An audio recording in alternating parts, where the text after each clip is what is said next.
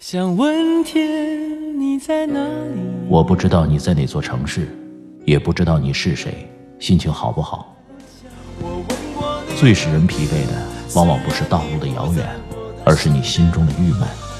希望这个声音可以温暖你耳边的每个夜晚。我是拿铁，微信找我，拿铁磨牙时刻。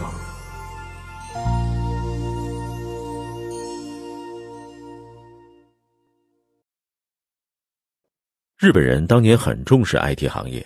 一九八一年的时候，日本人提出了一个伟大的第五代计算机计划。日本财政拨款八点五亿美元，开始实施这个计划，一心想要超过美国人。但是随后的十年间，日本人发现这个计划太大了，最终失败了。为什么失败了？不是日本人不重视，也不是投入不够，而是市场经济赋予企业的这种生生死死的自然节奏。日本人顽固的不去遵守，那美国人是怎么搞 IT 革命的呢？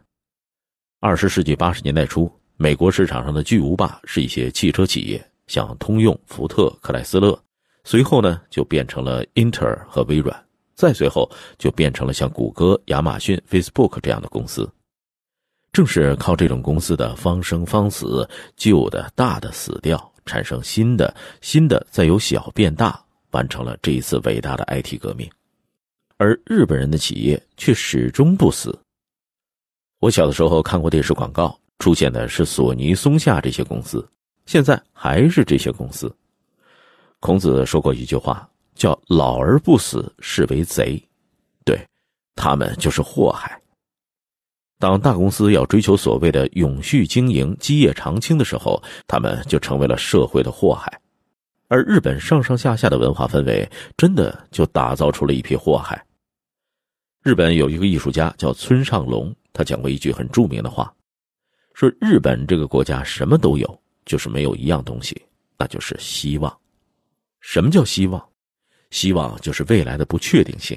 如果未来非常美好，但它是有确定性的，那它也不会带来任何希望。很多中国人从日本回来以后的感受是：日本什么都好，就是有一点，你不可能创业。整个社会没有给创新和创业留下任何缝隙。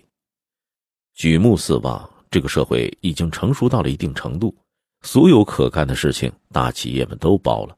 你唯一可以选择的生存方式，就是进入职场，最好是进入大企业，然后熬年头。在日本某家大公司的网页上，赫然写了一段话：“我们欢迎变革，我们确实需要变革，但是我们需要的不是那种任由市场作祟的变革，我们需要的是那种温情脉脉的，让所有人感觉到安定和安心的变革。”听听，这还叫变革吗？就拿我们中国来说，有些上海朋友在讨论，为什么阿里巴巴这样的公司不出在我们大上海？我们这个地方的经商环境多好啊！没错，就是因为所谓的环境太好了、太规范了。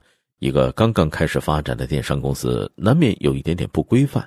你一会儿工商来查，一会儿税务来查，一会儿消防来查，那它怎么能发展呢？所以，很多电商公司只好跑到离上海这个规范环境远一点的地方，比如杭州。日本的这套制度最悲哀的地方，就是他付出了巨大的代价，而他追求的那个东西又没有追求到。前面我们讲的那个大公司要变革，但需要的是那种安定安心的改革。可是他们得到安定安心了吗？没有。很多日本企业越来越强烈的意识到终身雇佣制搞不下去了，所以他们正常的反应就是原来的老员工存量不动，但是增量。也就是新员工，对不起，你们就改叫临时工吧。佳能公司后来任命了一个 CEO，叫玉守喜富士夫，他上任之后就裁了一万人，日本社会当即就炸了锅。不是说好终身雇佣制吗？你怎么能裁人呢？玉守喜说：“你们看清楚了，我可没有裁正式员工，我裁的都是临时工。其实市场经济规律还是在起作用。”由此，日本社会就酿成了一个族群，叫做“穷忙族”。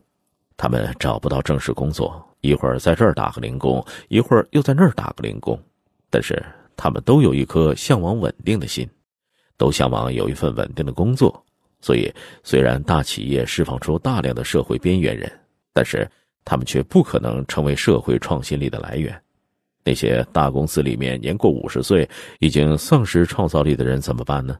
企业就会把窗边的一排位置给他们腾出来，那可是最好的位置，可以看得到窗外的风景，让他们喝喝茶、看看报纸，度过职业生涯的最后几年就算了。这帮人被称为“窗边族”。于是，穷忙族和窗边族这对大宝贝儿成了日本经济的癌症。你可能会说，日本人求人得人，有何怨乎？我们就愿意付出这样的代价来换得社会的安定。可问题是，得到这个结果了吗？